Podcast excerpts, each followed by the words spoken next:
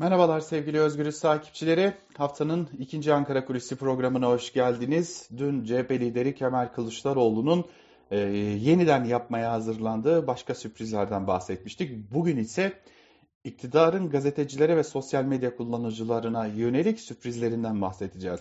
Artık sansür yasası ya da dezenformasyonla mücadele yasası ya da basın kanununda ve bazı kanunlarda değişiklik yapacak kanun teklifi adına ne dersek diyelim o kanunu, o kanun teklifini ve o kanun teklifinin hayatımıza getireceği çoğu değişikliği biliyoruz artık. Yani e, artık Türkiye'de haber yazmanın, sosyal medyada paylaşım yapmanın nedenli tehlike haline getirileceğini, özgürlüğümüz adına nedenli tehlike haline getirileceğini biliyoruz. Şimdi son birkaç günde yaşananlara bakınca bunun kime uygulanacağına dair de e, artık kafamız netleşmiş görünüyor. İstanbul'da e, Kadıköy'de Fikirtepe'de bir evde yaşanan patlamaya ilk olarak İstanbul valisi Yerlikaya doğalgaz patlaması demişti. İGDAŞ ise bunun bir doğalgaz patlaması olmadığını belirtmişti. En nihayetinde o patlamanın e, bir de terör soruşturması kapsamında soruşturulacağını öğrendik. Yani ortada farklı bir durum var. Ardından İstanbul Büyükşehir Belediyesi'ne ait bir cenaze nakil aracında uyuşturucu tespit edildiği açıklanmıştı. Yeni Şafak İBB'nin aracında e, uyuşturucu tespit edildi diye e, duyurmuştu ancak Albayrakların damadının aracı olduğu ortaya çıkınca apar topar o haberde değiştirildi. En nihayetinde sadece 24 saat içerisinde iki dezenformasyon gördük ancak gördüğümüzde kaldık herhangi bir soruşturma da açılmadı. Ama eğer bu yasa geçerse kuvvetle muhtemel ki bunun uygulanacağı insanlar, bunun uygulanacağı kitle zaten belli. Fakat AKP iktidarı ve Milliyetçi Hareket Partisi yani Cumhur Koalisyonu ya da Cumhur İttifakı adına ne dersek diyelim.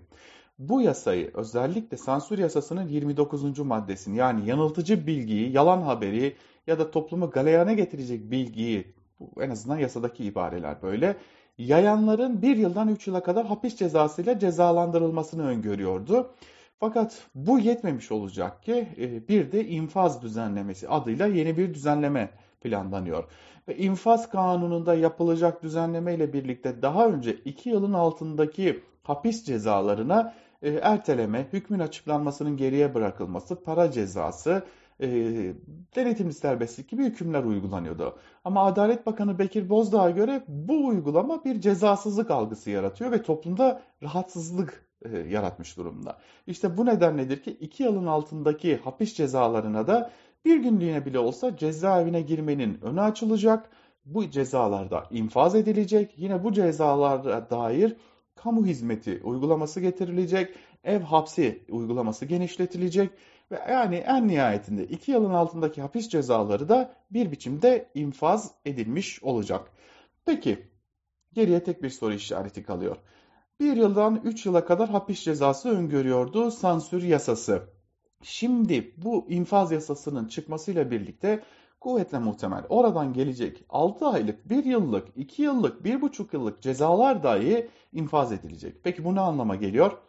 En alt enflasyon verilerini paylaştığında ya da 128 milyar doların akıbeti sorulduğunda ya da bir kulis haberi yapıldığında ya da herhangi bir retweet yapıldığında, herhangi bir beğeni atıldığında Twitter'da ya da YouTube'da herhangi bir video paylaşıldığında tüm bunlar artık sadece yargılanma gerekçesi olmayacak. Şimdi bir de cezaevine girmenin önü açılacak. Sadece bununla da ilgili değil. Bu infaz yasasının ardından bir de af düzenlenmesi planlanıyor. Bu af düzenlemesi içerisinde de yine düşünce suçu olarak adlandırılan ya da siyasi suç olarak adlandırılan grupları herhangi bir indirim veya herhangi bir af öngörülmüyor. Lakin bunun dışında kalan çeşitli suçlara bir af öngörülüyor.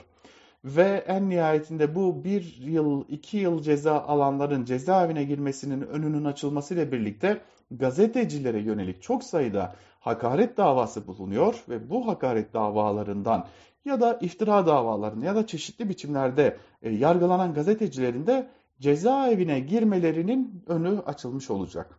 İşin özü şu.